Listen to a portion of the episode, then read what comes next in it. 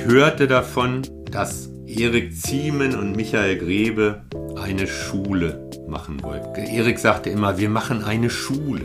Also er meinte damit eine Ausbildung für Hundetrainerinnen. Da habe ich einfach hingeschrieben, habe gesagt, Mensch, ich bin einer von euch. Ich habe auch im Institut für Haustierkunde Verhaltensstudien betrieben. Kann ich nicht irgendwie auch etwas übernehmen? Er war ja so ein einerseits so ein Star, also er wurde irgendwie so ein bisschen gefeiert, immer war mein Eindruck wie so ein Star. Also was er wirklich super gut konnte, war absolute Improvisation. Also sowas habe ich noch nie erlebt und das habe ich tatsächlich da gelernt. Hallo und herzlich willkommen. Ich bin Jona und ihr hört den Kanes Podcast. Zur Einordnung für euch, diese Podcast-Folge haben wir am 28. Februar aufgenommen. Mein Gast in dieser Episode interessiert sich vor allem für die Komplexität von Mensch-Tier-Beziehungen. Bei Canis gibt er den StudentInnen einen Einblick in die Kynologie. Er ist außerdem Biologe und arbeitet an der Universitätsbibliothek in Kiel und er ist leidenschaftlicher Rinderzüchter. Ich freue mich sehr, ihn heute ausfragen zu dürfen. Dr. Walter Reulecke. Hallo Walter, schön, dass du im Podcast zu Gast bist. Hallo Jona. Die Sonne scheint. Es ist ein bisschen komisch für mich, gerade über Hunde zu reden, weil ich den ganzen Tag Nachrichten geguckt habe, aber vielleicht auch irgendwie eine ganz schöne Ablenkung. Bei dir scheint auch die Sonne. Wie geht's dir? Wo kommst du gerade her? Aus was für einer Situation? Aus was für einem Tag? Ich durfte den Vormittag tatsächlich in der Sonne verbringen, weil ich heute am Montag, nachdem ich verreist war, geschaut habe, ob meine Rinder alle was zu fressen haben und habe denen, die nichts hatten, etwas hingebracht. Die bekommen so große Rundballen mit Heulage und mein Hund war dabei und das Wetter war herrlich und die Tiere hatten eine ruhige Ausstrahlung, waren alle in Ordnung und deswegen bin ich recht entspannt und guter Dinge hierher gekommen. Ich habe hier einen Umschlag mit Begriffen. Ja. Ich würde jetzt einmal darin kruschen und du sagst Stopp und dann haben wir hier einen Begriff. Stopp. Ein Wort, was auch gerade angesichts der politischen Situation gar nicht mal so ähm, ja, unaktuell ist, aber vor allem in Bezug auf Hunde spannend ist. Beziehungsweise so ist natürlich von mir aus gemeint. Und zwar Kannst du es lesen? Drohen. Ja. Was fällt dir zum Drohen ein? Ja, Drohen ist ein in der Verhaltensbiologie ein Begriff aus dem agonistischen Verhaltenskomplex. Im agonistischen Verhaltenskomplex bringen wir sowas wie Fliehen, Drohen, Unterwerfen äh, und auch Aggression unter, wobei Aggression ein Teil tatsächlich des Sozialverhaltens ist. Aggression bedingt irgendwie bei dem Gegenüber distanzvergrößerndes Verhalten. Das ist manchmal nötig und auch für, die, für den eigenen Vorteil wichtig. Und drohen ist ja eine Androhung dessen. Da ist immer die Frage, wenn man das menschlich betrachtet, wie ernst ist eine Drohung gemeint? Eine Drohung wird natürlich nur ernst genommen, wenn sie ernst gemeint ist. Das heißt, wenn danach tatsächlich ein Angriff folgen kann. Und das ist immer so eine Abwägungssache des Gegenübers. Kann tatsächlich ein Angriff folgen? Oder ist es so ein sogenanntes ritualisiertes Verhalten, quasi, dass das äh, so Verhaltenselemente, die ablaufen, um etwas zu erreichen, ohne dass ein Beschädigungskampf erfolgt. Das ist aber sehr schwer abzuschätzen, sowohl jetzt politisch als auch bei den Hunden. Aber ich würde lieber bei den Hunden bleiben. Das heißt, drohen ist erstmal nichts, also wenn man jetzt, wir gucken uns jetzt die Hunde an und nicht die aktuelle Situation, ist erstmal nichts Schlechtes, sondern es kann auch dazu kommen, dass dadurch ein Kampf vermieden wird, oder? Auf jeden Fall. Also es gibt ja so, äh, man unterscheidet ja zwischen ritualisiertem Verhalten, ich habe das eben schon mal so ein bisschen angefangen zu erklären, und das Weitergehende ist dann ein sogenannter Beschädigungskampf. Manche sagen Ernstkampf, aber natürlich meinen äh, die Tiere auch das ritualisierte Ernst. Das sind ja ritualisierte Bewegungen. Die sind aber genauso ernst gemeint wie ein Kampf. Deswegen lieber das Wort Beschädigungskampf, bei dem wirklich, man erkennt den bei Hunden daran, dass dann nicht die Interaktion nicht so laut ist wie ein ritualisierter Kampf und dass wirklich darauf abgezielt wird, den anderen ernsthaft, da kann man es mal sagen, zu beschädigen. Genau, also bei mir sind die Begriffe geläufig Kommentkampf versus Ernstkampf.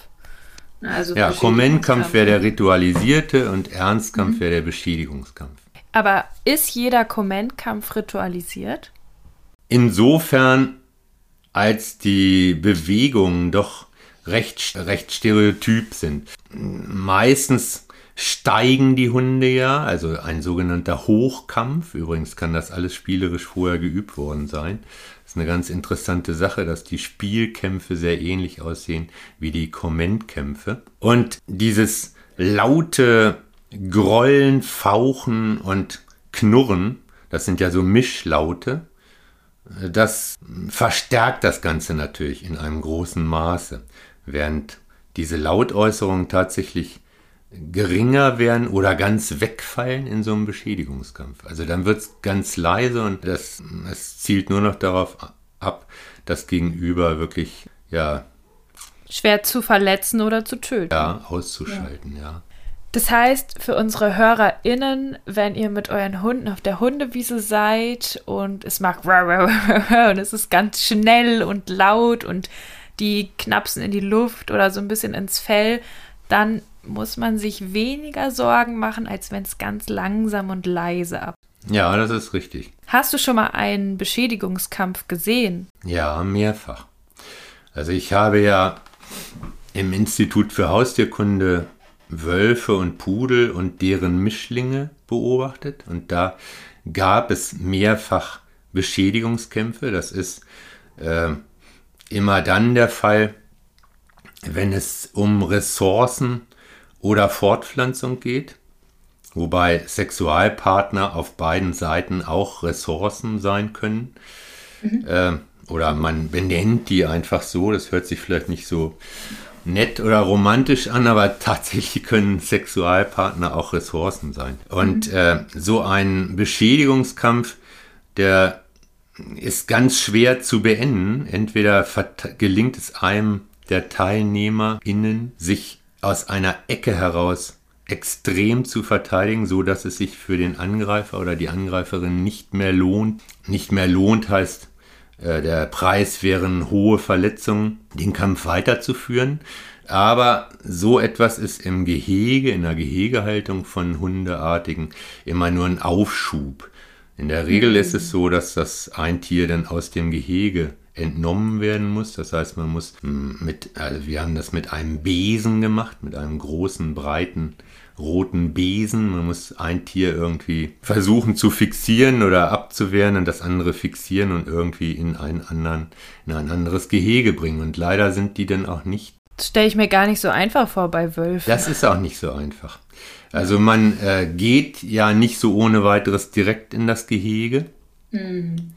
Äh, wenn es aber ja nicht anders geht, muss man halt, obwohl das äh, gefährlich ist, mit mehreren Leuten irgendwie ein Tier abtrennen, wie immer einem das gelingt. Wir hatten zwischen den Gehegen Schieber, die von, mit einem Drahtseil von außen zu bedienen waren. Aber es muss eben auch ein Tier durch den Schieber. Und man versucht das natürlich, die Gehege waren sehr lang und schmal. Das dient der Strukturierung. Wenn die am Ende einen Schieber haben, kann das Tier wenn es drei Gehege hat, mehr laufen, weil es ja immer unten durchgeht und oben wieder ankommt. Mit anderen Worten, äh, wir wollten denen ja auch viel Bewegung verschaffen und viel Strukturierung des Geheges. Und man versucht es dann natürlich erstmal von außen. Wölfe sind ja sehr lärmempfindlich, also man kann ja von außen klatschen oder mit großen Pappen ans Gehege klopfen an den Draht oder alle möglichen Dinge kann man versuchen, aber wenn es nicht anders geht, ehe die sich völlig zerreißen, muss man da irgendwie ein, ein, Ende finden mit mehreren Leuten und Besen. Das ist aber, das gebe ich zu, das ist das letzte Mittel so. Hm. Ja, ich bin froh, dass ich noch keinen gesehen habe. Aber ich habe auch bei Hunden schon einen Ernstkampf gesehen. Außerhalb der Gehegesituation. Ja, und das ist auch sehr äh, schwierig, die zu trennen. Mhm. Äh, und man muss sicher sein, das kann man zwar nie, aber man, äh, die Wahrscheinlichkeit, dass man selbst gebissen wird von dem eigenen Hund, muss gering sein, wenn man da dran geht. Ich habe das tatsächlich erlebt mit einem Hund von Gerd Leder, ein Sohn von seiner Wolfs, Salus Wolfshündin und einem Harzer Fuchs. Der hat sich mit meinem Harzer mhm. Fuchs gebissen und zwar haben wir meinen extra separiert auf unserem Hof und da ist ein Zaun, der so 1,30 oder 1,40 hoch ist. Also der ist recht hoch, der Zaun, und sind dann mit seinem Hund gegangen, wollten anschließend mit meinem gehen. Und meiner ist tatsächlich aktiv über diesen Zaun gesprungen, um sich dann auf seinen zu stürzen, der eigentlich nur darauf gewartet hat, weil er dasselbe vorhatte. Das waren einfach zwei Hunde, die äh, sich nicht mochten und auch recht ausgeglichenes Kräfteverhältnis hatten. Und wir, uns ist das dann gelungen, indem wir beide an den Hinterbeinen angefasst haben und maximal gezogen haben, bis die Hunde nachfassen. Und in dem Moment, wo sie nachfassen, mhm. haben wir sie im Halbkreis weggeschleudert und festgehalten. Wie gesagt, man muss sich sicher sein, dass der eigene Hund in so einer Situation einen nicht selbst beißt. Das wäre fatal. Andererseits haben wir auch nicht die Nerven gehabt, dazu zu schauen, bis die sich komplett zerlegt haben und wir sie vom Tierärzten wieder zusammen oder Tierärztinnen wieder zusammenflicken lassen haben. Hm. Uiuiui. Aber das sind alles gegangen. ja seltene Ereignisse. Da, da braucht man keine Angst vor haben. Was würdest du sagen, wie viel Prozent der Kämpfe, wenn wir jetzt Kommentkämpfe und Ernstkämpfe nehmen, sind davon Ernstkämpfe? Ach, das müsste ich jetzt schätzen, weil ich da keine Beobachtungen ja. vorhabe und das äh, für habe. Und das fällt mir natürlich immer ein bisschen. Zwei Prozent. Ja, ich, also unter zehn würde ich sagen. Also weil, ja, oder? Ja. Auf jeden Fall, unter 10. Also wenn man mal so im Kanes-Studium rumfragt oder auch TrainerInnen fragt, dann kenne ich ganz, ganz viele, die sagen, ich habe noch nie einen Ernstkampf gesehen. Und das sind ja Leute, die professionell mit Hunden arbeiten. Ne? Also. Ja.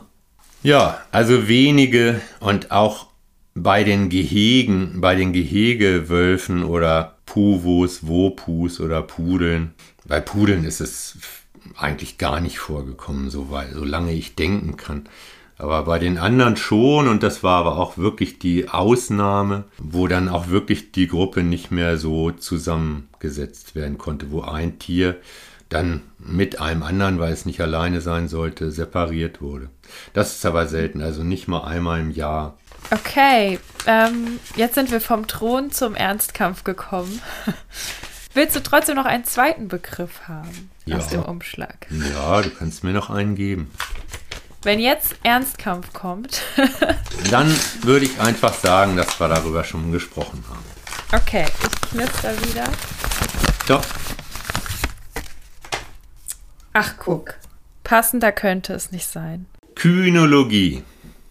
Was ist das? Ja, ja Kynos der Hund auf Griechisch. Logos, die Lehre, die Kunde. Also die Kunde, die Lehre vom Hund. Eine, eine Wissenschaft, die sich quasi damit beschäftigt, mit allem rund um den Hund, von der Geschichte des Hundes, der ja immer mit dem Menschen irgendwie verknüpft war. Während äh, der Wolf die Wildform ist, war der Hund ja immer mit dem Menschen irgendwie assoziiert. Bis heute mit all seinen Facetten mit allem, was Mensch-Tier-Beziehungen, was Lernverhalten, Kognition, also alle geistigen Vorgänge, alle Bewusstseinsvorgänge des Hundes etc. einschließt. Mhm. Das heißt, die Kynologie ist ein Bereich der Biologie. Ja. Mhm. Und genauer ähm, kann man es noch mehr zuordnen innerhalb der Biologie? Ja, es gibt äh, in der Biologie ja ganz viele verschiedene Facetten und die äh, man kann man fängt an mit molekularen Ebenen, das ist heute sehr geläufig in der Biologie oder es beschränkt sich fast so auf molekulare Ebenen. Also man kann sagen, es ist ein Trend, ja, auch, oder? Das zu erforschen. Naja, es ist ein Trend und es ist auch das, wofür es Fördergelder gibt. Und die sind ja nötig, um forschen zu können, um Material, Personal, Labore etc. bezahlen zu können. Seit geraumer Zeit schon. Schon als ich anfing, Biologie zu studieren, zeichnete sich das ab in den mh, 80er Jahren, dass die organismische Biologie, also wo der ganze Organismus betrachtet wird, so die makroskopische Biologie oder wie ich das nennen soll, zurücktritt hinter dieser Molekularbiologie. Und die Kynologie gehört natürlich zu dieser organismischen Biologie. Und da Hunde Säugetiere sind, würde ich es unter Säugetierkunde verorten. Es gibt tatsächlich eine Gesellschaft für Säugetierkunde. Da durfte ich auch mal einen Vortrag halten. Und äh, die beschäftigen sich halt mit Themen rund um Säugetiere, auch Verhaltensthemen.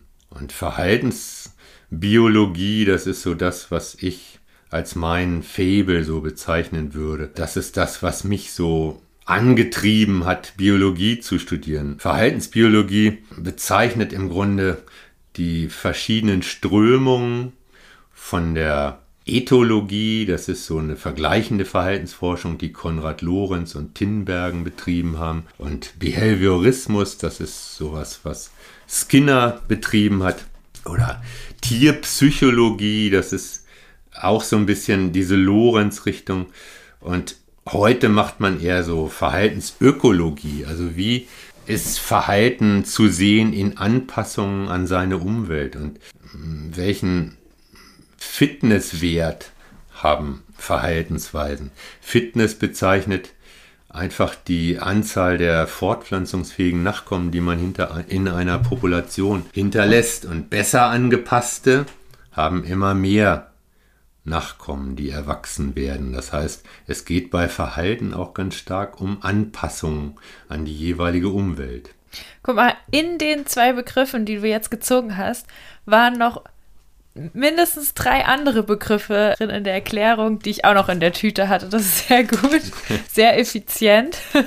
Verhalten wäre nämlich tatsächlich auch noch drin gewesen und noch die Kämpfe, die wir hatten. Mhm. Sehr schön. Ähm, heißt es, ähm, wenn man jetzt eine Hundetrainerin-Ausbildung macht, ist man danach Kynologe oder Kynologin?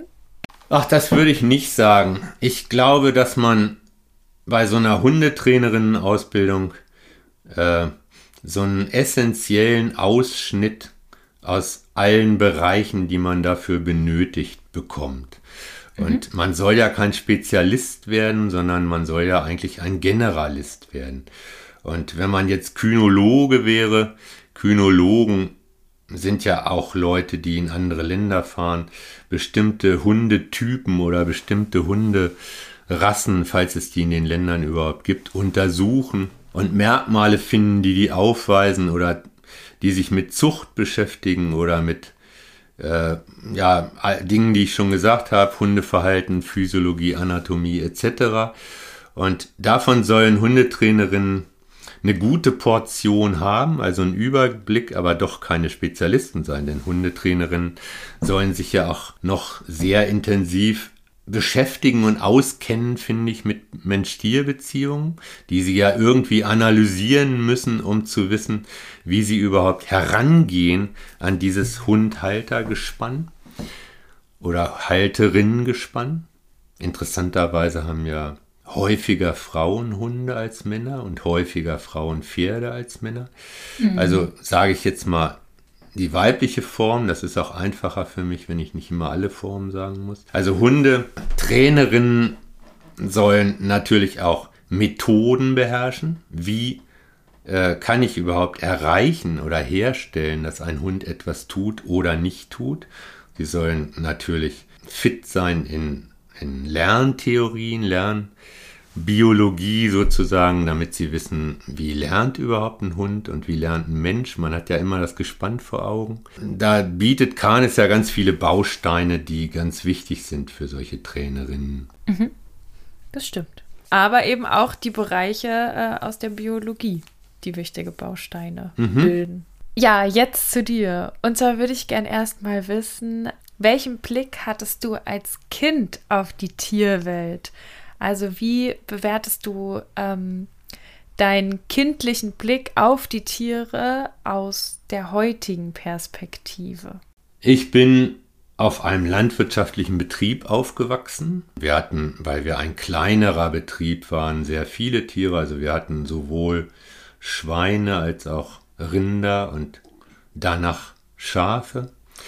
Und ich habe als Kind zunächst mal sehr unreflektiert versucht, eine Beziehung aufzubauen zu den Tieren, die wir da hatten. Ich muss sagen, dass für mich schon immer eine große Faszination ausging gegenüber Tieren. Also ich habe bei, wenn ich Amphibien gefunden habe, Frösche, Molche oder in Bezug auf Vögel, Jungvögel aus dem Nest oder sonst wieder, war ich so aufgeregt, dass ich gezittert habe. Das weiß ich noch vor Erregung. Das habe ich natürlich bei den alltäglichen Haustieren auf dem Hof nicht.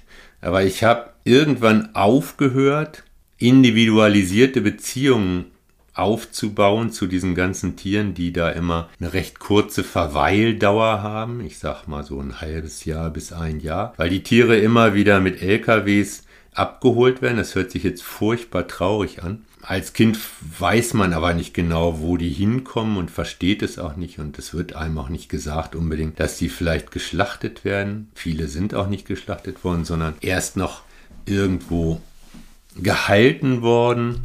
Das heißt, welche Tierarten waren das?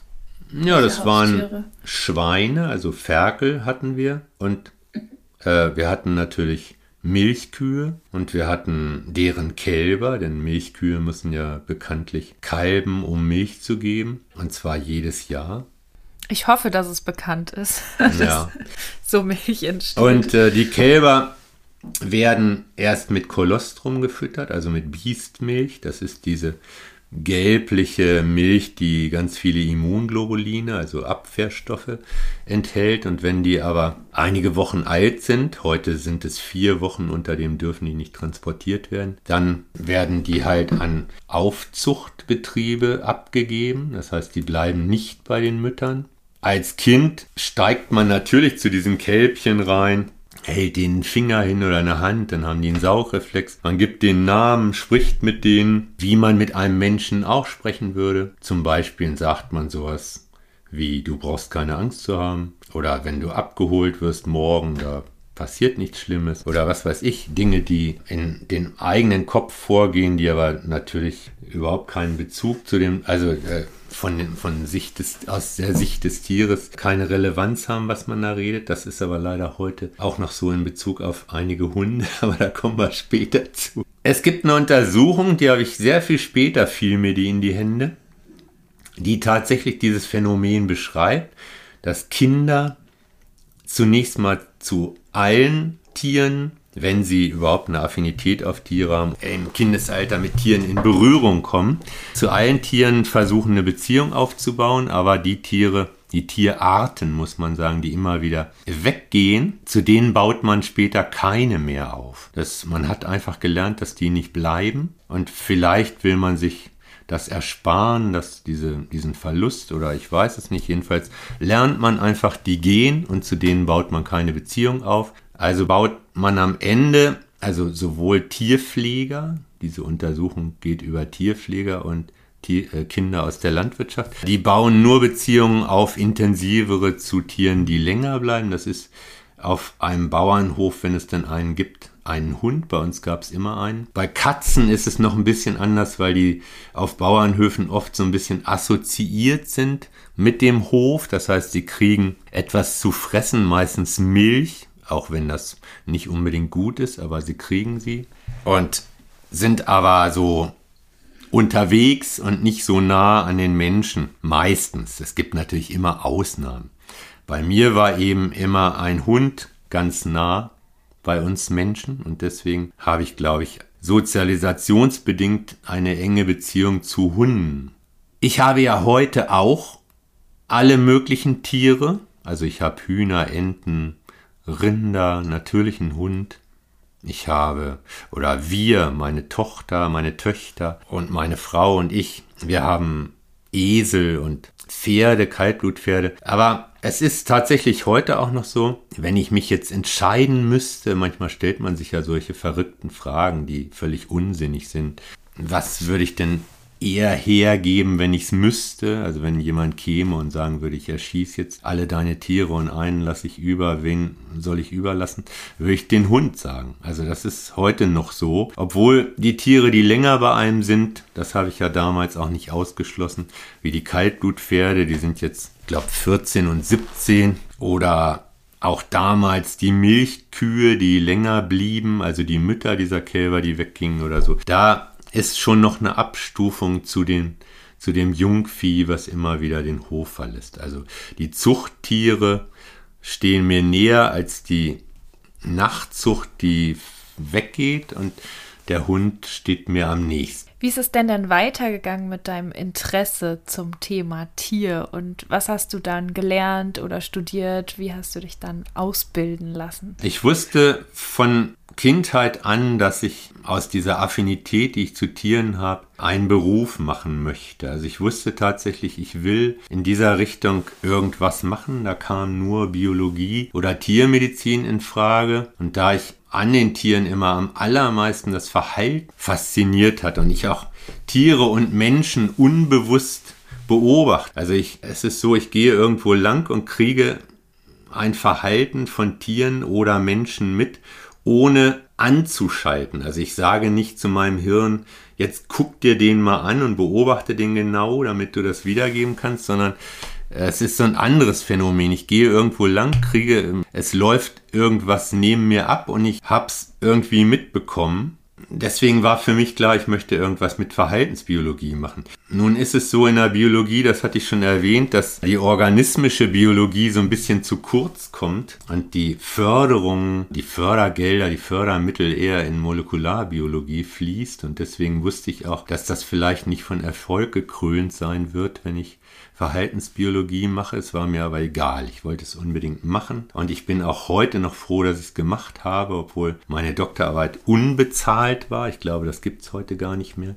Ich habe dann Geld verdient, indem ich die Gehege sauber gemacht habe und irgendwie Futter besorgt habe für die Wölfe und Mischlinge und andere Tätigkeiten da, tierpflegerische Tätigkeiten gemacht habe. Aber die Doktorarbeit war nicht bezahlt. Die Tiermedizin wäre auch eine gute Sache gewesen, weil man da sehr viel mit Tieren auch zu tun hat. Aber damals erschien mir das nicht so sinnvoll.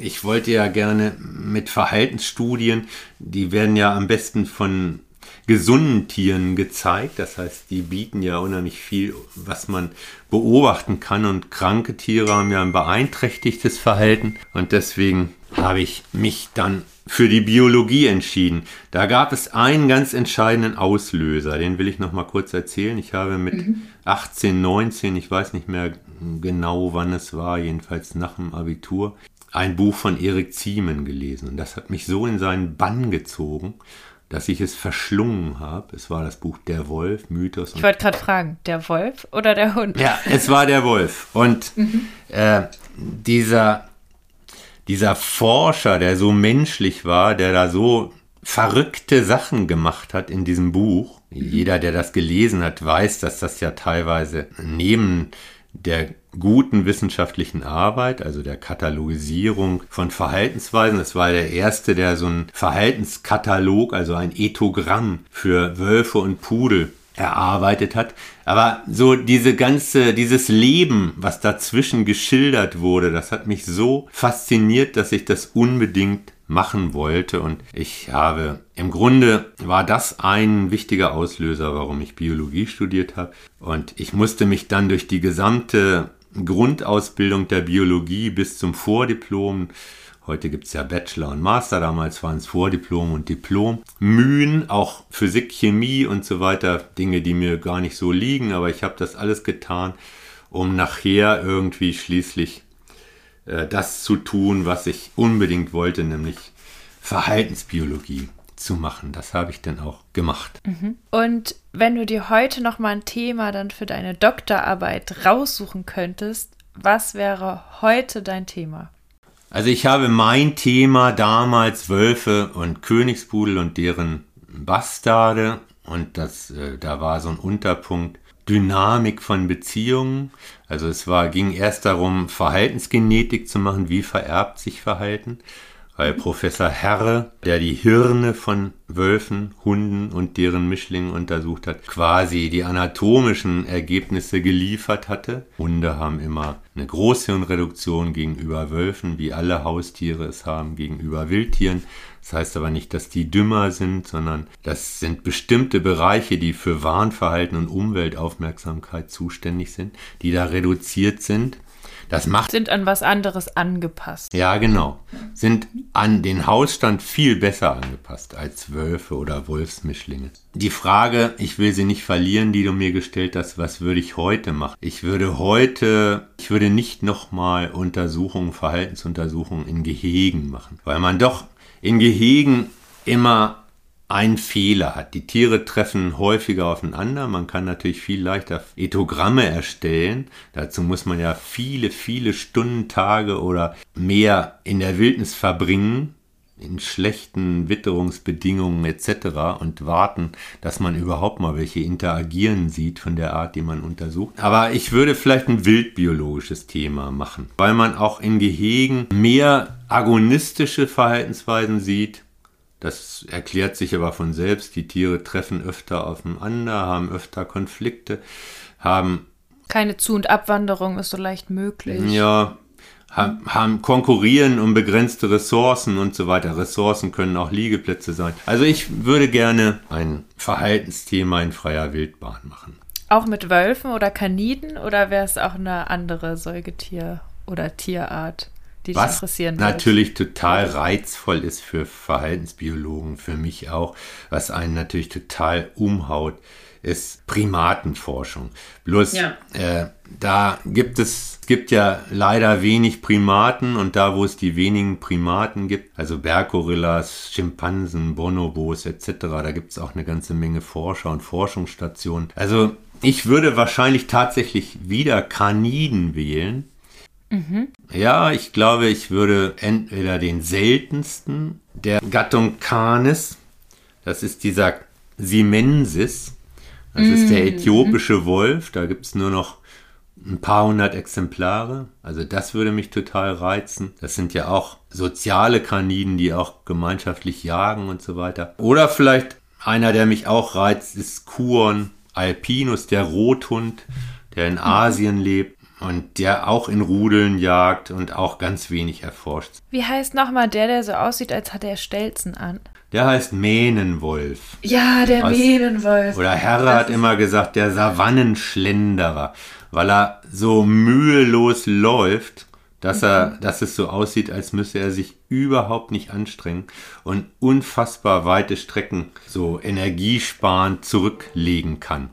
Während ihr diesen Podcast hört, müsst ihr den eigentlich mal googeln, weil der sieht wirklich total spannend aus. Der sieht wirklich aus wie ein Hund mit Stelzen. Hund dran. mit Stelzen, ja. Doch, aber es gibt so ein paar Kaniden, da hätte ich tatsächlich jetzt direkt nochmal Lust, da eine äh, Freilandstudie zu machen. Mhm. Wo wir gerade noch bei Kaniden sind, hast du einen Lieblingskaniden? Naja, wenn ich dieses Wort Lieblings höre, Lieblingskaniden, denke ich natürlich sofort an meinen, an meine Harzer Fuchshündin. Klar, das ist natürlich mein Lieblingskanide. Ich hatte auch noch nie so ein Schätzchen, muss ich sagen. Ja, ich hatte immer sehr selbstständige Hunde. Ich hatte einen Schauschäfer und Mischling, der so ein bisschen vom Habitus wie so ein Akita Inu ist und leider oh auch genauso unverträglich. ja, also Hundebegegnungen sind äh, ganz schwierig kann man nur über Gehorsam steuern, dass das ohne Blutvergießen abgeht. Also ich will nicht übertreiben, aber äh, eine Sozialverträglichkeit oder ein Sozialspiel oder eine super entspannte, schöne Begegnung äh, gibt es nur mit dem anderen Geschlecht bei diesem, bei dieser Hunderasse. Mit dem gleichen Geschlecht wird es sofort schwierig. Es gibt immer Ausnahmen. Bestimmt, ja, natürlich. Ach klar. Aber ich hatte diesen Schau Schäfer und Mischling, weil ich natürlich die Bücher von Konrad Lorenz, so kam der Mensch auf den Hund und diese Dinge gelesen habe und da hatte er halt eine Hündin, die Schau Schäfer und Mix Was war. Was bedeutet das denn überhaupt? Äh, kannst du das nochmal sagen für unsere HörerInnen? Also was ist da genau drin? Welche Hunderassen? Ach so, Ja, Schau Schau und Schäferhund. Ich dachte, das hätte ich schon gesagt. Also äh, entweder Schau Rüde Schäferhündin oder umgekehrt. Also ich habe den Hund erwachsen gesehen und ich bin fast zu Boden gegangen, so beeindruckt war ich. Also ich war so vom Donner gerührt über die Schönheit dieses Hundes. Das ist, als wenn man so eine griechische Statue eines unfassbar edlen, schönen Menschen anguckt, gewesen für mich. Und ich, und der war angebunden an einer Kette in einem Schuppen, weil die Familie sehr viele Kinder hatte, die alle irgendwie ihn geneckt haben an dieser Kette und ich habe gewusst, also dieser Hund muss unbedingt zu mir. Und das war auch eine jahrelange, wirklich, ich glaube auch gegenseitig eine super gute Beziehung. Der ist, ich glaube, 13,5 geworden, so alt werden ja leider große Rassen nicht. Aber ich würde es halt nicht wieder machen, wegen dieser Komplikationen, die ich geschildert habe. Ich und diese Ilvi ist halt ein super freundliches Tier, die zu Mensch und Tier also wirklich entzückend ist, die so ein Will to please hat, also was kann ich für dich tun, was kann ich für dich tun. Und wenn ich etwas bestätige mit einem Ja oder so ist fein, dann macht sie immer weiter das, bis ich, bis ich Stopp sage. Und wenn ich halt Nein sage, bricht sie es sofort ab. Also sie ist einfach so easy Toll. in ihrem ganzen Wesen. Und ich hüte mit ihr Schafe bei einer Schäferin Mhm. Äh, so 20 Kilometer von uns entfernt. Und es ist, arbeitet macht, sie auch an den Rindern? Mit ja, dir, sie oder? arbeitet auch an den Rindern. Das ist aber mhm. sehr schwer, weil altdeutsche Hütehunde nicht motiviert werden müssen, die Tiere anzugucken oder zu treiben, sondern sie müssen mhm. gestoppt werden. Und nur wenn man einen mhm. altdeutschen Hütehund stoppen kann, kann man mit ihm hüten. Und das mhm. ist auf die Entfernung sehr schwierig, weil die Motivation so hoch ist, dieses Treibens, dass, dass dieses Stopp ganz schwer herzustellen ist. Mhm. Äh, ich habe schon mehrere Altdeutsche gehabt, aber auch da ist Ilvi wieder Weltmeister, also die stoppt auch sofort und wenn es gar nicht geht mit Stopp, steh, dann sage ich Platz und dann liegt sie halt. Also es ist einfach wunderbar Toll. mit ihr zu hüten. Zu wem sie nicht so nett ist, ich habe gesagt. Kannst du uns mal Videos schicken? Das will ich sehen. Das wäre total cool. Ja, das könnte ich auch. Das könnte ich auch. Ähm, sie, ich habe gesagt, sie ist zu allem und jedem immer und immer nett. Das stimmt jetzt nicht ganz, weil sie zu Kleinsäugern nicht nett ist. Aber das ist auch ein Verhalten, was ich nicht ablehne. Also das kommt halt auch von meiner landwirtschaftlichen Situa äh, Sozialisation. Da war das halt einfach so, wenn man Strohbund wegnimmt und da springt eine Maus oder eine Ratte weg, dann war es der Job des Hundes, die zu fangen. Das ist heute vielleicht nicht mehr so, weil man, weil auch hm, einige Kleinsäugerarten selten geworden sind. Wanderratten sind allerdings nicht selten und die werden ja auch von der öffentlichen Hand in großem Maße bekämpft. Das ist nicht schön, aber das ist ja so. Und deswegen würde ich jetzt auch nicht gerade verhindern, dass sie das tut. Ansonsten habe ich mit Wildern oder so habe ich überhaupt kein Problem mit ihr, also weil sie ja so gut im Gehorsam ist. Ja, also Lieblingskanide, das war das Stichwort, da sprudel ich natürlich von meiner Ilvi, das hast du jetzt selbst zu verantworten. Und auch ich, der sich vielleicht bemüht oder auch propagiert, dass man genau hinschaut, dass man Verhalten nicht deuten soll, dass man das Verhalten nicht bewerten soll, sondern einfach erstmal aufschreiben und dann die Schlüsse zieht, die vielleicht zulässig sind. Und oft zieht man komplizierte Schlüsse, die natürlich ja in der eigenen Betrachtungsweise irgendwie sich wiederfinden. Und manchmal gibt es aber ganz einfache Schlüsse. Und wenn man etwas einfacher erklären kann, ist hat man eben in dem Verhalten noch keinen Beweis, dass es etwas komplizierteres ist. Deswegen geht man immer von dem einfachsten auf. Obwohl ich all diese Beobachtungsmethoden, Vermeidung von Anthropomorphismen und all dies versuche, ja, anderen nahe zu bringen, habe ich natürlich eine starke, individualisierte, einzigartige Beziehung zu meinem Hund. Also diese, ja. diese Du-Evidenz, also dieses, was, äh, was bedeutet, dass so ein Lebewesen äh, ja zu, aus der Masse sich herauslöst, aus der Masse seiner Artgenossen und zu einem Du wird, ein Gegenüber, was das auch, ist was Fall auch unersetzlich ist. Also ich habe mich auch gefragt, warum leide ich denn so, wenn mein Hund stirbt? Also ich hatte zuerst einen Schäferhund, dann einen Schau-Schau-Mischling, habe ich ja schon gesagt, dann diesen Harzer Fuchs-Mischling. Die anderen zähle ich jetzt mal nicht alle auf. Ich bin ja schon nicht so ganz blutjung mehr. Warum leidet man so, wenn ein Hund stirbt? Weil moralisch ist es doch nicht schlimmer, als wenn ein anderes Säugetier, zum Beispiel eins, was man der Lebensmittelindustrie äh, zuführt oder eins äh, eine Ratte. Mhm. Es ist eben wegen dieser Du-Beziehung. Man hat mhm. einfach so eine Beziehung zu dem Tier entwickelt, dass es sich herausgelöst hat aus der Masse dieser anderen Tiere, die mhm. einem nichts bedeuten. Und es ist natürlich so, dass fremde Hunde, die man nie so genau kennengelernt hat oder die man nur kurz en passant so gesehen hat, die sind einfach nicht so in die eigene Gefühlswelt eingeschlossen. Das ist so, denn wir sind ja auch Gefühlswesen. Auch wenn wir uns bemühen, Wissenschaft neutral zu machen. Aber wir sind ja nun mal Menschen und können die Umwelt und die anderen Tiere und die, die ganzen Dinge auch nur als solche beurteilen, weil wir nicht raus können aus unserem Körper und wir können das nicht von einer übergeordneten Warte betrachten, mhm. sondern nur aus unserem Hirn heraus, was natürlich befangen ist durch dieses Menschsein. Ja, da sprechen wir noch mal ein bisschen mehr drüber in einer Extra-Folge zur Mensch-Tier-Beziehung. Dein Lieblingskanide wäre doch schon der Haushund. Ja. Wenn wir es jetzt auf eine. Ja. Und zwar würde ich gerne noch wissen, was ist eigentlich der Unterschied? Du hast diese Worte schon vorhin so gedroppt zwischen Puvo und Wopu. Was ist das beides damit gemeint?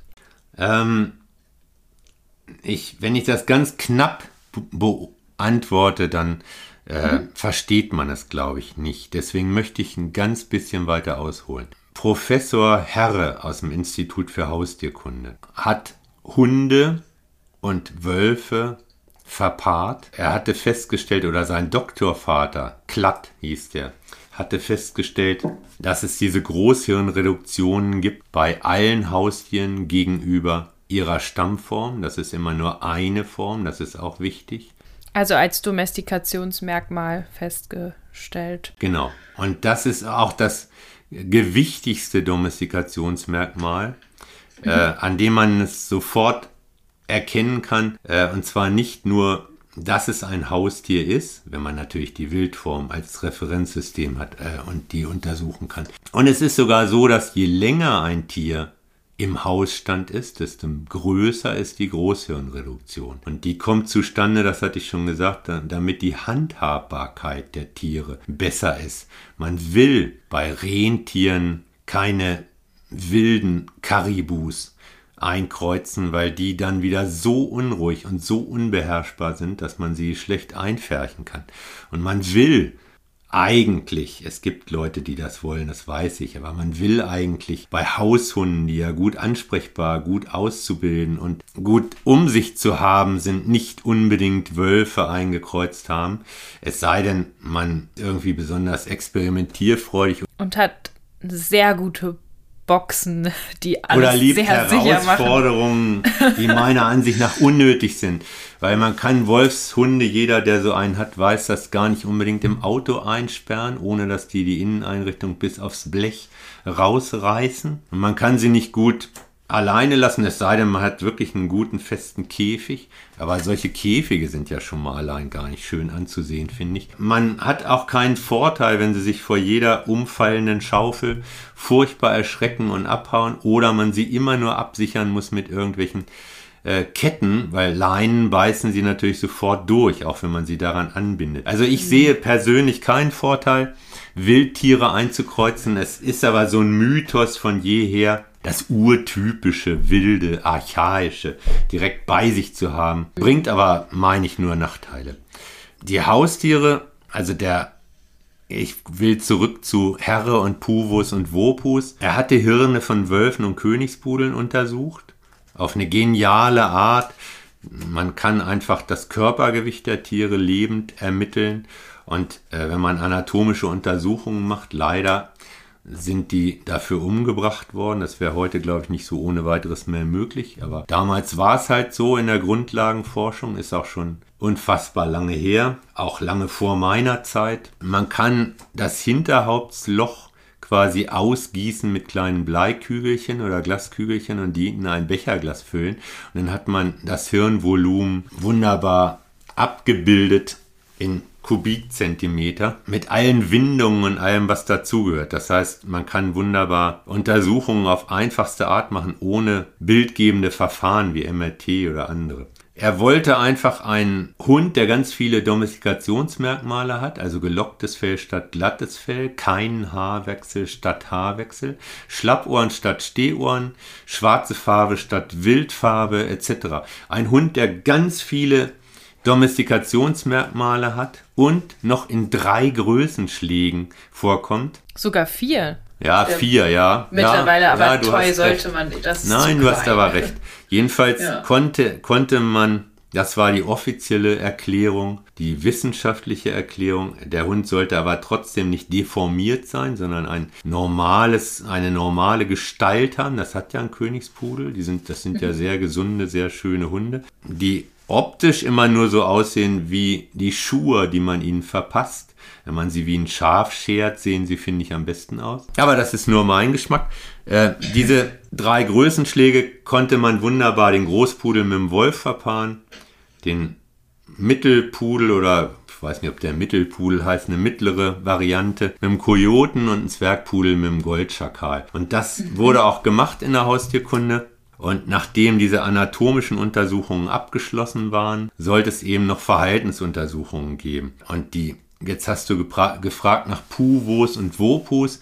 Äh, man hat von jeher, aus Gründen, die ich nicht kenne, ich habe das auch nicht gegoogelt, die männlichen Tiere vorausgestellt. Also wenn man sagt, ich möchte, das ist heute noch so, wenn man äh, in Tierbörsen liest, 1,2 Goldfasanen zu verkaufen, dann ist das ein Hahn und zwei Hennen. Weiß der Teufel, warum die die Männchen eher genannt, erst genannt haben, ob das patriarchalisch war oder nicht, vermag ich nicht mehr zu entscheiden. Jedenfalls hat er die, die männlichen Tiere vorangestellt und Puvo, da ist der Vater ein Pudel, und die Mutter ein Wolf und Wopu, da ist der Vater ein Wolf und die Mutter ein Pudel. Man kann es auch andersrum machen, aber er hat es so gemacht und es gibt keine Puvus und Wopus mehr, deswegen wird es so bleiben. Es gab tatsächlich Unterschiede zwischen Puvus und Wopus, äh, die ich aber nicht erklären kann. Ich habe sie nur belegt, indem ich Verhaltensuntersuchungen einfach gemacht habe und Sequenzen gezählt habe. Die Wopus waren wolfsähnlicher. Ich konnte es deswegen nicht erklären, weil man könnte sagen, dass die Mutter ja mit der Eizelle mehr Zytoplasma, in dem auch in den Mitochondrien noch Genmaterial, also DNA noch drin ist, dass es gibt so eine mütterliche Vererbung, da hätte es aber andersrum sein müssen, dass die, die von einer Wolfsmutter abstammen, wolfsähnlicher sind und die von einer Pudelmutter pudelähnlicher. Das war aber nun nicht der Fall.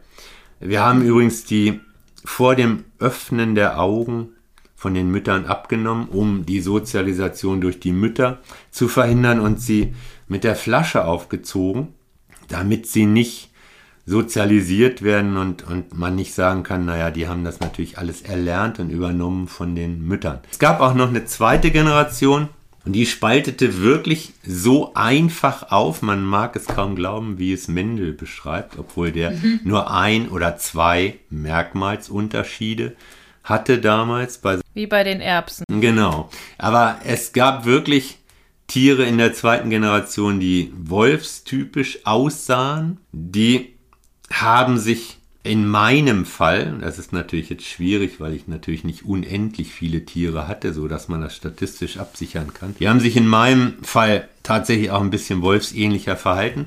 Es gab typische Pool, es gab aber auch alle anderen Formen, die an heutige Hunderassen erinnern. Also es gab tatsächlich sowas wie, die sahen aus wie ein Briard oder es gab welche, die sahen aus wie ein Dobermann, also ganz kurzes schwarzes Fell oder Schwarzmarken, also mit braun oder es gab welche, die sahen aus wie ganz schlanke Labradore. Natürlich ist es so, je plumper ein Tier ist, also je größer das Körpergewicht, je mehr die Behaarung, je mehr äh, Haut im Gesicht, desto weniger differenziert ist natürlich die Mimik. Also das Ausdrucksverhalten wird Ja, natürlich stärker genau. eingeschränkt. Ja. Genau, und im Gegenteil ist es natürlich auch so. Je mehr Möglichkeiten so ein Tier hat, Ausdrucksverhalten zu zeigen, weil es eben straffe Haut im Gesicht hat, schlank ist, sehr beweglich und so weiter, desto mehr kann es auch Ausdrucksverhalten zeigen und zeigt es auch.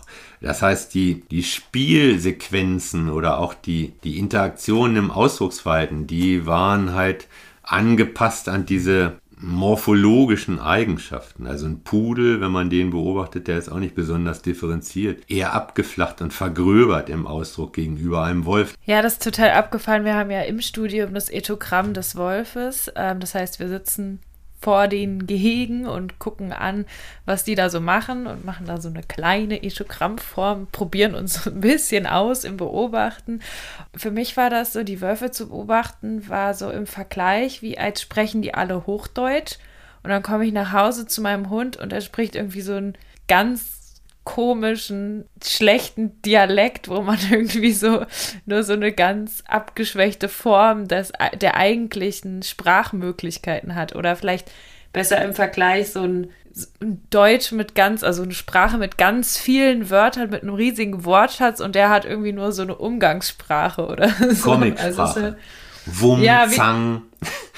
Genau, ja, wie eine Comicsprache. Also wirklich, da wird einem überhaupt mal klar, was es, was für Möglichkeiten es gibt. Und es ist alles so, für mich kam das, es kam mir vor wie in Zeitlupe.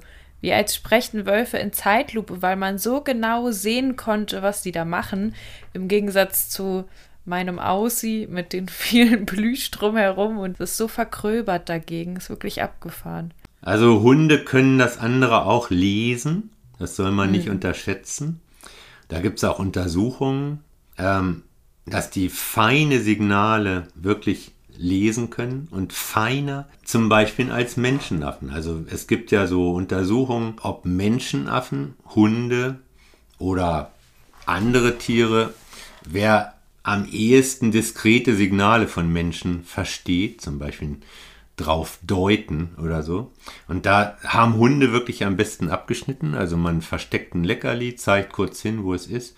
Und äh, der Hund weiß, wo man hingezeigt hat. Der Affe sucht und hat es nicht erkannt. Oder man kann auch mit der Mimik darauf hindeuten, auf das Versteck. Das verstehen Hunde auch schnell. Also man darf nicht unterschätzen, weil sie es nicht zeigen können, nicht so wie Wölfe, können sie es trotzdem verstehen. Und das ist ein total irres Phänomen. Und andersrum können sie sich sehr gut missverstehen, wenn sie es nicht mehr zeigen können. ne? Also wenn man jetzt einen ganz Hund, der eine ganz kurze Schnauze hat und ganz breite Beine und gar nicht mehr so viel Möglichkeiten hat, dann ist da auch mehr Raum für Missverständnisse. Natürlich. Oder für Ratlosigkeit. Das gibt's für auch. Ja, dass die anderen Hunde wirklich ratlos sind. Was, wie ist er jetzt drauf, der englische Bulldog? Na, eigentlich wollte ich gar keinen nennen. aber der hat halt auch nicht so eine differenzierte Mimik. Hat auch, aber auch nicht die Möglichkeiten dazu. Aber ich finde es irre, ich weiß nicht, ob wir da jetzt oder wann anders drüber sprechen können, wie unfassbar genau Hunde Menschen lesen können. Wir sagen immer, wir wollen Hunde lesen Ich glaube, lass uns das nochmal aufheben für die nächste Ja, Folge. ja. Weil ich habe da noch, ich will da noch ein bisschen Ja. was wissen für die, in der Folge. Auf jeden zwar, Fall. Ja, wie, bei dir ist es ja dann, also du hast ja schon beschrieben, du warst dann im Zentrum für Haustierkunde. Dort hast du auch, ähm, dein, also dort hast du dann deine Doktorarbeit gemacht ja. und ähm, geforscht und dann warst du aber auch irgendwann mal mit Erik Ziemen im Kontakt, dessen Buch du als 18-Jähriger begeistert gelesen hast. Wie ist dieser Kontakt zustande gekommen und was konntest du so von Erik Ziemen mitnehmen? Ja, ich habe ihn sonst nur so auf Tagungen gesehen, zum Beispiel in Tagung der Gesellschaft für Säugetierkunde, die hatte ich schon erwähnt, da war aber von einem Schwarm von Leuten umgeben und ich hatte irgendwie nicht die Gelegenheit zu sagen, hallo Herr Ziemen, ich bin's, Walter, und ich mache das und das. Das lag mir auch nie sowas zu tun. Ich bin tatsächlich erst mit ihm in Kontakt gekommen, als Canis gegründet wurde. Ich hatte meine Doktorarbeit abgeschlossen und ich hörte davon, dass Erik Ziemen und Michael Grebe eine Schule machen wollten. Die sagt, Erik sagte immer, wir machen eine Schule. Also er meinte damit eine Ausbildung für Hundetrainerinnen mit allem drum und dran, das hat sich ja sehr stark noch weiterentwickelt, seit Erik das irgendwie angefangen hat. Und da habe ich einfach hingeschrieben, habe gesagt, Mensch, ich bin einer von euch. Ich habe auch im Institut für Haustierkunde Verhaltensstudien betrieben. Kann ich nicht irgendwie auch etwas übernehmen? Irgendwelche Seminare oder Workshops oder Veranstaltungen kann ich nicht auch mitmachen, quasi mhm. verhaltensbiologische Dinge äh, ja, abzudecken. Und ja, dann wurde ich eingeladen, habe einen Vortrag gehalten und Erik ist ja ein sehr impulsiver Mensch gewesen, der hat tausendmal dazwischen gerufen und ich dachte schon, na was, äh, das wird ja hier nichts irgendwie. Aber das war gar nicht für ihn so ausschlaggebend. Also der war einfach so. Und was ich von ihm mitgenommen habe, das kann ich sehr genau sagen. Er war ja so ein einerseits so ein Star, also er wurde irgendwie so ein bisschen gefeiert, immer war mein Eindruck wie so ein Star, also und dementsprechend war er vielleicht auch so ein bisschen so eine Diva, aber andererseits auch sehr natürlich und sehr drastisch. Man durfte also nicht so schnell irgendwie beleidigt sein durch sein Verhalten. Und was er konnte, was er wirklich super gut konnte, war absolute Improvisation. Also sowas habe ich noch nie erlebt und das habe ich tatsächlich da gelernt. Äh, ich gebe mal ein Beispiel. Er wollte auf Grillenöd eine Feier machen, um diese Kanisgründung ins Leben zu rufen, hat alle Hundekontakte, die er hatte, das waren ein paar hundert angeschrieben und da wurden so 200 Leute dann am Ende erwartet und er wusste, bis als ich da eintraf, wusste er noch nicht, was die essen oder trinken sollten und wo die sich aufhalten sollten. Äh, ich äh, hätte da also einen Nervenzusammenbruch gekriegt, wenn ich so viele Leute erwarte und ich weiß nicht genau, wie ich die irgendwie unterbringe, beköstige und sonst was. Das war für Erik überhaupt kein Problem. Ich habe dann gesagt, ja, was sollen die denn essen? Ja, keine Ahnung, weiß ich nicht. Gerd Leder, der war irgendwie assoziiert mit Grillenöl, mit diesem Hof, den Erik in Niederbayern hatte. Gerd soll mal ein paar Schafe schlachten und Gerd ist da sehr findig, der hat ruckzuck ein paar Schafe geschlachtet und die zubereitet. Und äh, zu trinken gibt's natürlich ja, mein, mein wertvolles Brunnenwasser. Also er hat einen Brunnen gehabt und da gab es irgendwie Wasser. Es schmeckte gut, aber schmeckte halt wie Wasser. Und für ihn war das klar, die Leute trinken alle dieses besondere Wasser von Grillenöd. Ich glaube, viele von denen hätten sich auch taufen lassen mit diesem Wasser von Erik. Das, äh, ja, weil die, die waren einfach begeistert von diesem Mann. Das konnte er. Er konnte Leute mitreißen und komplett für sich begeistern. Das, äh, das zweite Mal, als ich improvisieren gelernt habe. Er hat dann noch fünf Minuten vorher einen Grill aus dem Dorf holen wollen, hat gesagt, er weiß aber noch nicht, ob er einen findet. Aber wenn nicht, würden die Dinge halt aufgeschnitten und ans Feuer gestellt, so wie in Südamerika, also die aufgeschnittenen, ausgenommenen Schafe halt die kann man ja von zwei Seiten dann einfach grillen an einem Feuer. Also mhm. er, er hätte das immer hingekriegt. Also Dinge, die ich vorher, wo ich vorher gesagt hätte, oh, da brauche ich mehr Vorbereitung.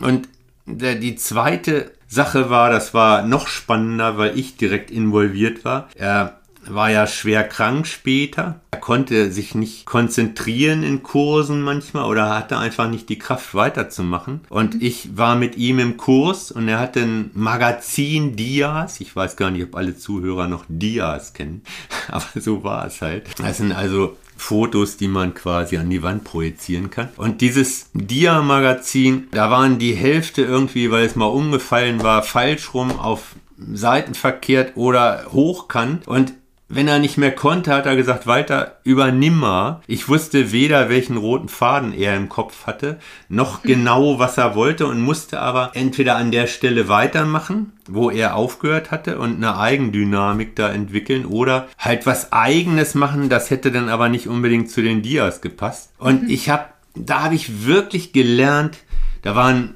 so 60 Teilnehmer, sage ich mal, wie ich eine Menge von Teilnehmern spontan, wie bei so einem, das muss man sich vorstellen, wie bei so einem Improvisationstheater. Also man ruft jemand einen Begriff zu, äh, meinetwegen Nokia, und der fängt dann an, Finnisch zu reden und äh, macht irgend, irgendwas aus diesem Begriff. Und so war das auch, das habe ich von Erik wirklich gelernt. Die Angst zu verlieren, oh Gott, äh, was soll ich jetzt machen, wie soll ich jetzt weiterkommen, wie, wie komme ich, wie kann ich da noch was draus zaubern, sondern das war für ihn eine Selbstverständlichkeit, die ich denn vielleicht nicht mit der Perfektion, aber irgendwann so ein bisschen übernommen habe. Ich habe jetzt auch keine Angst mehr, äh, wenn ich irgendwo stehe und soll vielen Leuten was erzählen, dann fällt mir schon irgendwas ein und ich erzähle denen das. Also das habe ich, das ist. Das war eine gute Das Übung. ist eine, ja, so ein, also wirklich ein, der hat mich wirklich ins kalte Wasser geschmissen. Das kann auch schief hm. gehen, aber es, es ist gelungen. Du hast schwimmen gelernt. Ja, ich habe es gelernt. Du hast jetzt ja schon öfters das Zentrum für Haustierkunde in Kiel erwähnt. Ähm, hol unsere HörerInnen doch nochmal da ab. Was ist es und was hatte das für eine Relevanz vielleicht auch so für die Forschung rund um das Thema Hund? Ja, das heißt Institut für Haustierkunde. Das äh, gibt es leider nicht mehr. Das ist aufgegangen im Zoologischen Institut, weil die reine Haustierkunde, die Domestikationsforschung, die war dann auch irgendwann abgeschlossen, beziehungsweise es gibt ja auch immer äh, neue Berufungen von Professoren, die dann andere Schwerpunkte haben. Also Domestikationsforschung kann man sich so vorstellen, war erstmal grundsätzlich das Ziel, dass man bewiesen hat, dass überhaupt der Hund nicht vom Schakal abstammt, sondern vom Wolf. Das war erstmal wahrscheinlich so das Ziel, oder dass man das mit ja, verschiedenen Sachen aber das war ein kann. Institut für Haustierkunde ja nur ein ganz kleiner Aspekt. Also mhm. Domestikationsforschung beschäftigt sich damit, äh, die macht, er hat bei uns ganz eng Hand in Hand mit Archäologie zusammengearbeitet, also mit Ausgrabungen in Haithabu, dieser alten Wikinger-Siedlung, wo es heute auch noch ein Museum gibt bei Schleswig. Also die Domestikationsforschung fragt nach der Haustierwerdung. Welche Bedingungen, welche Effekte, äh, welche Notwendigkeiten haben dazu geführt, aus Wildtieren Haustiere zu machen und auch was ist daraus geworden? Inwiefern unterscheiden sich anatomisch, morphologisch, neurobiologisch überhaupt Haustiere von Wildtieren? Gibt es Verwilderungen, haben Verwilderungen den Effekt, dass das Hirn wieder wächst zum Beispiel? Oder gibt es, wie viele Stammarten gibt es? Lorenz hat geglaubt, der Hund habe zwei Stammarten, nämlich den Goldschakal und den Wolf. Das hat er aus Verhaltensuntersuchungen oder Beobachtungen abgeleitet. Er hat gesagt, es gibt so äh, Ein-Mann-Hunde, da kann man natürlich auch Ein-Frau-Hunde sagen. Also Ein-Mensch-Hunde wäre vielleicht das Beste. Die binden sich an eine Person, die sind lupusblütig, also stammen vom Wolf ab. Und es gibt andere Hunde, die jedem zugetan sind, die stammen vom Schakal ab. Das sind so Schlüsse, die äh, er gezogen hat, die aber so nicht zutreffen. Und die hat er ja auch später, hat das ja auch gesagt. Er hat das auch widerrufen, ja. So, ne? Und ja. Die, die Haustierkunde hat rausgefunden, dass bei vielen äh, Nee, bei allen Haustieren, es gibt so ein paar Ausnahmen, aber so ein paar irre Ausnahmen gibt es ja irgendwo denn immer. Also der Rotkanari, also der, diese ganze Orange-Rot-Reihe, die stammen aus Kreuzungen vom Kapuzenzeisig aus Südamerika und vom Kanari, also Serinus canaria von ab. Aber sonst haben die immer eine Wildform, die Haustiere. Mhm. Äh, sowohl Lamas oder Alpakas oder äh, ja, alle Rinder und so weiter. Und das nachzuweisen aufgrund von Knochenfunden, DNA-Untersuchungen gab es damals nicht, aufgrund von anatomisch-morphologischen Untersuchungen, aufgrund von Hirnuntersuchungen und so, das war die Haustierkunde. Und die haben alle Haustiere einbezogen. Da gibt es ein wunderbares Buch von Herre und Röhrs. Das ist so das Lebenswerk ich habe es mit Widmung, ich bin glücklich darüber. Das heißt Haustiere zoologisch gesehen. Das ist ein dickes Buch, wo alles über Haustiere, die Veränderungen im Hausstand. Das sind ja umfangreiche Veränderungen, wenn man sich Chihuahua oder eine englische Bulldogge und einen Wolf anguckt. Das gibt es ja auch bei anderen, bei Schweinerassen, bei Rinderrassen, bei, bei vielen Haustieren gibt es gravierende Veränderungen. Wie kommen die zustande? Wie sind die entstanden? Überhaupt die ganze Geschichte, also die, die ganze, sagen wir mal, die Sesshaftwerdung der Menschen vor das begann ja vor 10.000 Jahren, also nach der, nach der letzten Eiszeit. das wurde alles, das gehört alles zur Haustierforschung. Wobei bei der Sesshaftwerdung ein ganz wesentlicher Aspekt eben auch Nutzpflanzen sind. Also das darf man nicht vergessen. Wir denken immer nur an Tiere, wir Zoologen. Aber natürlich gibt es da Getreidearten, die als Nutzpflanzen angebaut wurden und verbessert wurden und so weiter und die einfach mehr Nahrung für mehr Menschen lieferten nachher, als es die Jagd oder das Sammeln von Pflanzen getan hätte. Meine äh, Doktorarbeit wurde ja von Dorit Feddersen-Petersen betreut. Äh, als ich dieses Ziemenbuch gelesen hatte, habe ich mich der Einfachheit halber, weil ich ja eigentlich naiverweise was sehr ähnliches machen wollte, wie das, was Erik gemacht hat. Äh, man hat irgendwas gesehen und will es auch machen. Das ist ja vielleicht auch so ein bisschen kindlich, dieser Wunsch. Aber ich habe mich natürlich dann einfach im Kieler Institut für Haustierkunde beworben. Also ich habe dort angerufen, habe gesagt, es interessiert mich brennend, ob ich mal kommen kann. Dann bin ich hingefahren, bin sehr nett von Professor Bohlken, der war Anatomieprofessor und Dorit Feddersen-Petersen, die hat ja den Haustiergarten dort geleitet und hat die ganzen Kanidenforschungen dort geleitet. Von denen bin ich nett empfangen worden und dann wurden mir Gruppen gezeigt von F1-Bastarden, die ich beobachten konnte. Später haben wir aber noch. Also F1 ist die Generation, wir denken wieder an die Erbsen zurück von Mendel. Das ist die erste Tochtergeneration. Der Kreuzung aus Pudel und Wolf, genau. Mhm. Wir haben später noch eigene äh, Bastarde für mich quasi äh, gehabt, äh, weil ich natürlich auch gerne die Ontogenese, also die Jugendentwicklung, die individuelle Jugendentwicklung der Tiere äh, verfolgen wollte. Aber zunächst mal wurden mir Gruppen gezeigt, die mich schon, als ich die Gruppen gesehen habe, total fasziniert haben. Und äh, Dorit hat diese Arbeit halt betreut. Das sind ja Arbeiten, die sehr lange dauern und ich brauchte dafür ungefähr vier Jahre. Das hat viele Gründe. Man braucht sehr viele Verhaltensbeobachtungen. Man braucht, äh, das gibt ja sehr starke saisonale Unterschiede. Man braucht also äh, mehrere äh, Male so eine, so eine Saison, wo. Also saisonal meinst du, weil halt auch die Fähen ähm, ja nicht wie Hündin einfach irgendwann läufig werden. Also Hündin genau. nicht einfach irgendwann läufig, aber da gibt es ja bei den Wölfen noch ein ganz klares, ganz klaren Ablauf über das Jahr der Wölfe, wann die jungen Wölfe auf die Welt kommen, wann theoretisch der Zeitpunkt für die Abwanderung irgendwie so in einem Rahmen wäre und so weiter und so fort. Ja, das stimmt.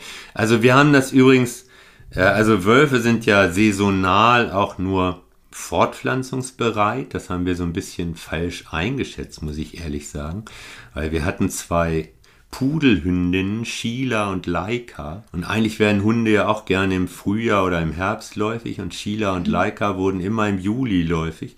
Ich weiß nicht warum und wurden jahrelang nicht tragend, obwohl sie Aha. bei zwei großen wunderschönen Wolfsrüden lebten. Weil die gesagt haben, du, wir haben einen anderen Rhythmus. Ja, es ist ganz verrückt, aber man ja. kann es tatsächlich messen mit der Schieblehre an den Hoden. Das geht auch bei anderen Arten, beim Bisam oder so. Die Hodengröße ist entscheidend für die Fortpflanzungsfähigkeit und die differiert saisonal. Das heißt, sie haben im Sommer, im Juli, im Hochsommer, ist ein Wolfsrüde nicht äh, deckbereit weil er auch, weil die Hoden auch hm, die Größe zurückgegangen ist und die, der Hormonstatus es nicht zulässt einfach.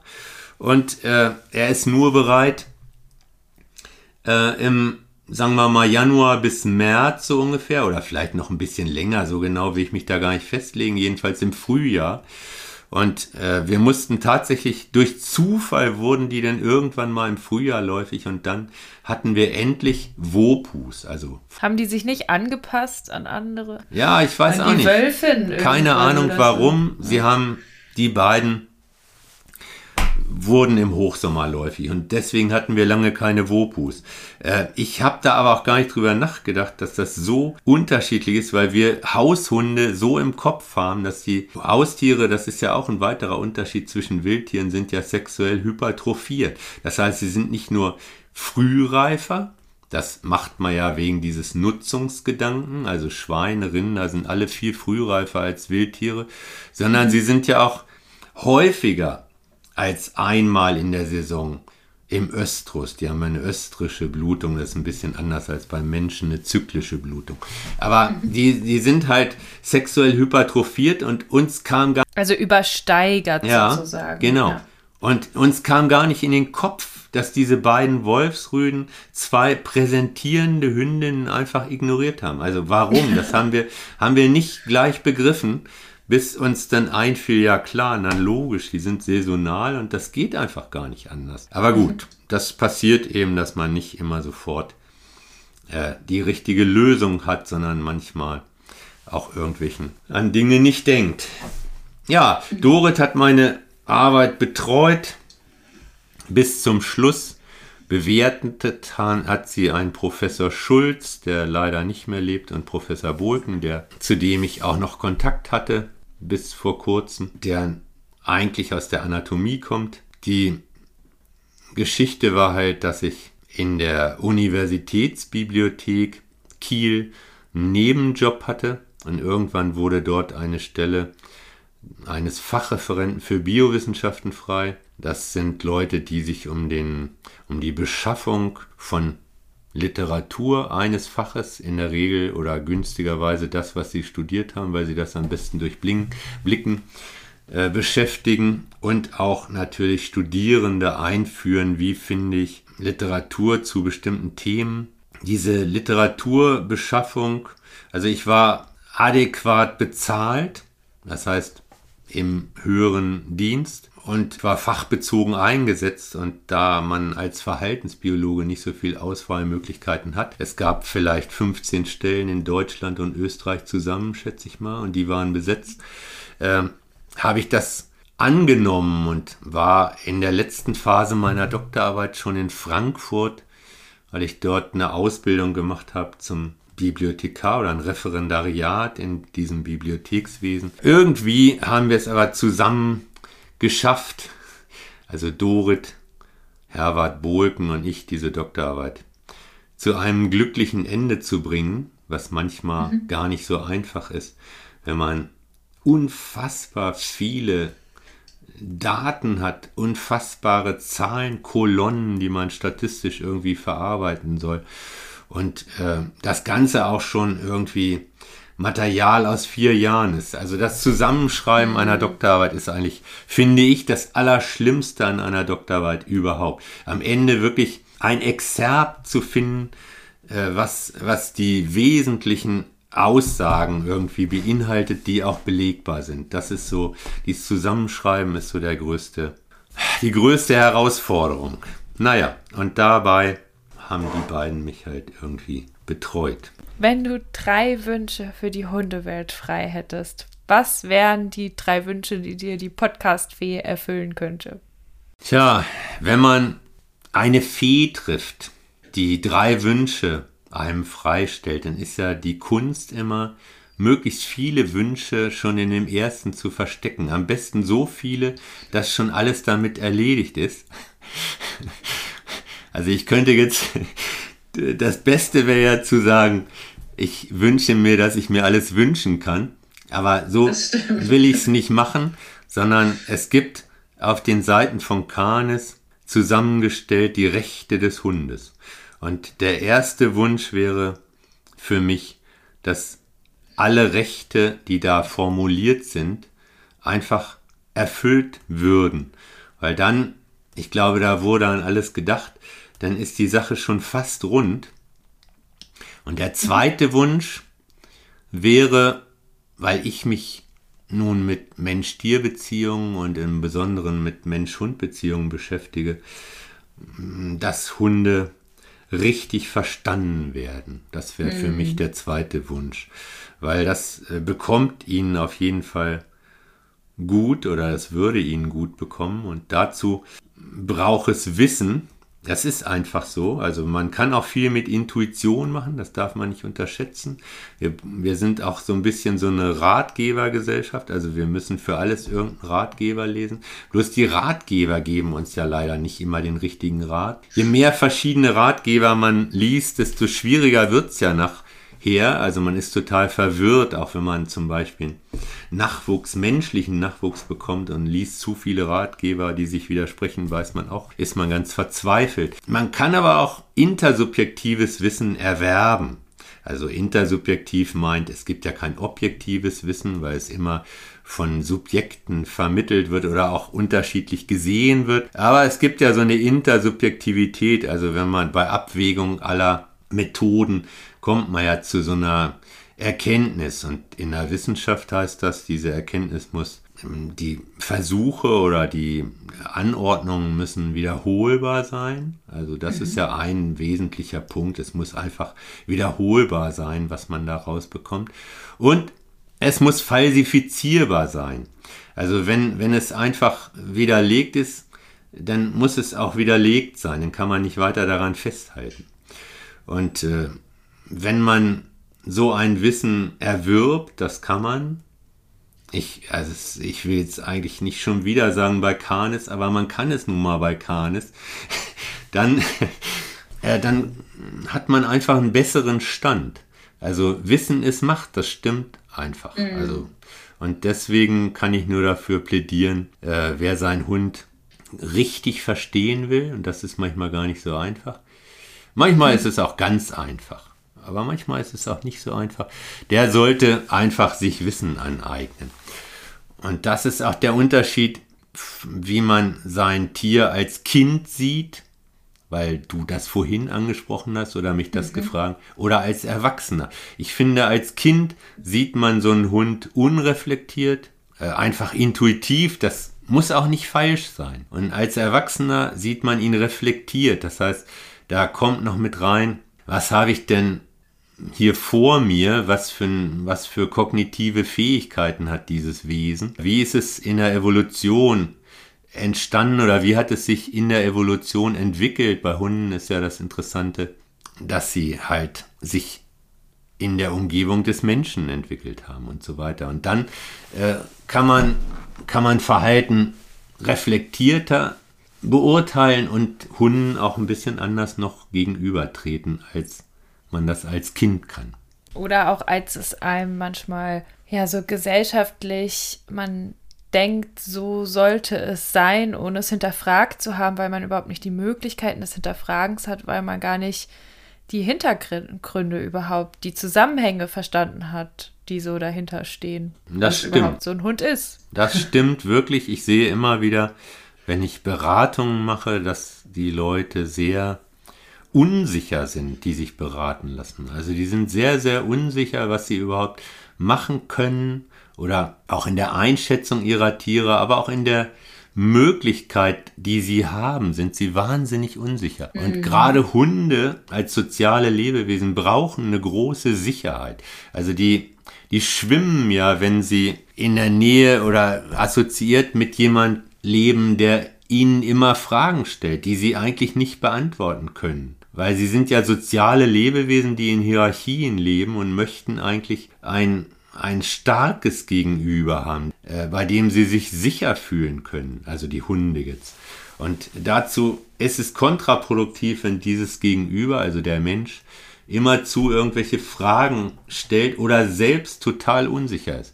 Das, das habe ich bei Pferden extrem erlebt, wenn man einem Pferd, wenn man drauf sitzt, quasi wenn, wenn die Hände zittern, weil eine große Erntemaschine kommt, dann überträgt sich das durch die Zügel aufs Gebiss und das Pferd wird total nervös. Oh Gott, mhm. der auf mir sitzt, der eigentlich mit mir durch die Situation ganz cool reiten soll, der zittert. Und dann fangen die Pferde an zu unsicher zu werden, obwohl gar nichts los ist, sondern nur der, der drauf sitzt, einfach Angst hat. Das äh, Klar, was bei einem Fluchttier natürlich auch wahnsinnig viel Sinn ergibt, da sehr sensibel ähm, auf den Rest der Gruppe sozusagen zu reagieren, wobei man ja auch mit dem Pferd keine Herde bilden kann, aber trotzdem ist man ja als nächster Kontakt irgendwie dran. Und genau. Dann, Am Ende beraten wir hauptsächlich, ich will nicht sagen nur, aber hauptsächlich Halterinnen und Halter und weniger, wenn ich, also ein typisches Phänomen ist, äh, ein Hund macht irgendwas überhaupt nicht, wird mir beschrieben. Er macht irgendwas gar nicht, es geht gar nicht. Und wenn ich ihn an die Leine nehme und ihn ganz ruhig dahin führe und mich mit ihm in diesem Problem aufhalte, dann beruhigt er sich bei mir und dann sage ich manchmal, was ein bisschen gemein ist, also an dem Hund liegt es nicht.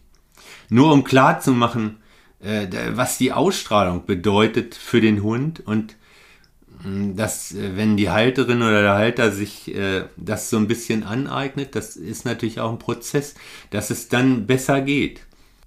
Es hat ja einfach was mit Verantwortung übernehmen zu tun. Nicht, ja. Auch ein genau. bisschen mit Coolness, muss ich sagen. Also ja. wobei ich mir jetzt nicht auf die Schulter kloppen will, darum geht es gar nicht. Es geht nur darum, die Halterinnen und Halter. Nicht mitzumachen in der Stimmung. Wie heißt das Wort? Das ist so schön. Alleli, allelo. All, warte, ich hab's gleich. Allelomimetrisches Verhalten? So ungefähr. Ja, ich glaube, so heißt Ansteck, Ansteckende Verhaltensweisen. Ja. Das wenn, ähm, ne, wenn einige Mitglieder oder wenn man Angst Furcht oder Angst zeigt, dass man natürlich das dann auch mit dem Hund noch toller zusammen machen kann, wenn man ihn die ganze Zeit darin bestärkt und das dann zusammen Ja, hat. also man darf das ja auch. Es ist ja nicht so, dass man nicht zusammen mit seinem Hund Angst haben darf, nachts im Wald, wenn es hinter einem knackt. Aber man muss sich dann eben nicht wundern über die Effekte. Also, ja, genau. also es ist ja nicht so, wir beraten ja nur Leute, die äh, zu uns kommen, weil sie das Gefühl haben, sie kommen nicht weiter oder weil sie ein Problem haben, was sie gerne loswerden möchten. Ja, also, also in dem Bereich der Beratung jetzt, aber vorher gibt es ja noch die Junghundekurse. Also es gibt ja auch Prävention. Es gibt ja, ja natürlich. Beratung, wenn Probleme Natürlich, also. aber in diesen Einzelberatungen, die ich heute mache ja. oder nur noch mache, da ist es halt so, es muss jemand, viele sagen, oh den oder die ja, ein totales Problem, die kommt überhaupt nicht damit klar, die ist völlig überfordert. Gib der doch mal deine Visitenkarte. Sowas würde ich nie machen, weil das übergriffig ist und auch, mhm. äh, das ist ja so wie im Streit zu sagen, du brauchst unbedingt eine psychologische Betreuung so ungefähr. Also mhm. entweder jemand selbst hat das Gefühl, er oder sie hat ein Problem, was er unbedingt lösen möchte, was er, was er so nicht, mit dem er nicht weiterleben möchte. Dann kommt die Person oder sie hat das Gefühl nicht, dann ist es völlig okay. Da würde ich niemand, in, also würde ich nie jemand irgendeine Beratung. Ungefragte Ratschläge sind wie Schläge sagen Psychologen. Also würde ich nie machen. Ja. Und damit sind nicht die Schläge von verschiedenen Hundetypen gemeint. Nein. Genau. Ähm, was ist denn dein dritter Wunsch? Du hast tatsächlich noch einen dritten Wunsch. Nein, den dritten habe ich fallen lassen, weil ich in dem ersten elf Stück versteckt habe. Okay. Ich glaube, es sind elf äh, die Grundrechte des Hundes, die da formuliert sind auf der Canis-Seite. Und der zwölfte ist dann dass die Hunde richtig verstanden werden. Dann verzichte ich auf den dritten. okay. Im ersten schon so viele versteckt habe. Sehr gut. Vielleicht haben wir dann bei der nächsten Podcast-Folge, kannst du noch an jemand anderen abgeben, den dritten. ja, ja. Die Fee so hat noch einen offen, die, die Kanisfee. genau. Gut, dann vielen, vielen Dank für diesen Einblick einmal auch in deine Geschichte, aber auch in ein Stück Zeitgeschichte, was die Forschung rund um das Thema Hund oder das Thema Domestikation betrifft. Ähm, es war sehr spannend zu hören, noch aus deiner Perspektive auch verschiedene Sachen zu hören, aus dieser biologischen Perspektive auch nochmal heraus. Wir sehen uns in einer nächsten Folge wieder und wir hören uns auch in einer nächsten Folge wieder und zwar zum Thema Mensch-Tier-Beziehungen. Das haben wir ja jetzt immer wieder schon ein bisschen angeschubst, weil wir das noch nicht zurückhalten konnten, weil es einfach so ein super spannendes Thema ist. Da freue ich mich sehr, sehr, sehr doll drauf. Ich auch. Und es hat mir Spaß gemacht und ich bin richtig gut bereit, die nächste Folge irgendwann aufzunehmen. Vielen Dank und bis dahin, mach's gut, Walter. Dankeschön. Ciao. Wenn ihr jetzt mehr von Dr. Walter Reulikes Wissen über Hunde und andere Tiere haben wollt, dann hört gerne in zwei Wochen wieder rein. Da kommt nämlich unsere Folge zum Thema Mensch-Tier-Beziehungen. Und wer sich wirklich nochmal intensiver mit dem Thema beschäftigen möchte und auch mit anderen darüber ins Gespräch kommen mag, dem empfehle ich eine Veranstaltung, auf die sich das Canis-Team schon sehr freut, und zwar den Seminarworkshop Mensch-Tier-Beziehung, eine spannende Geschichte. Dabei sein könnt ihr am 21. und 22.04.2022 auf dem Hof in Bad Bramstedt. Mehr Infos dazu findet ihr auf der Homepage. Wenn ihr Feedback an uns habt, könnt ihr uns gerne schreiben auf Facebook unter Kanes, auf Instagram unter Kanes-Kynos und mich erreicht ihr auf dem Instagram-Kanal Jona und die Hunde. Wenn ihr den Podcast unterstützen wollt, dann abonniert, folgt oder bewertet oder empfehlt ihn auch gerne einfach weiter. Bleibt gesund, ich wünsche euch eine gute Zeit. Bis dahin, tschüss!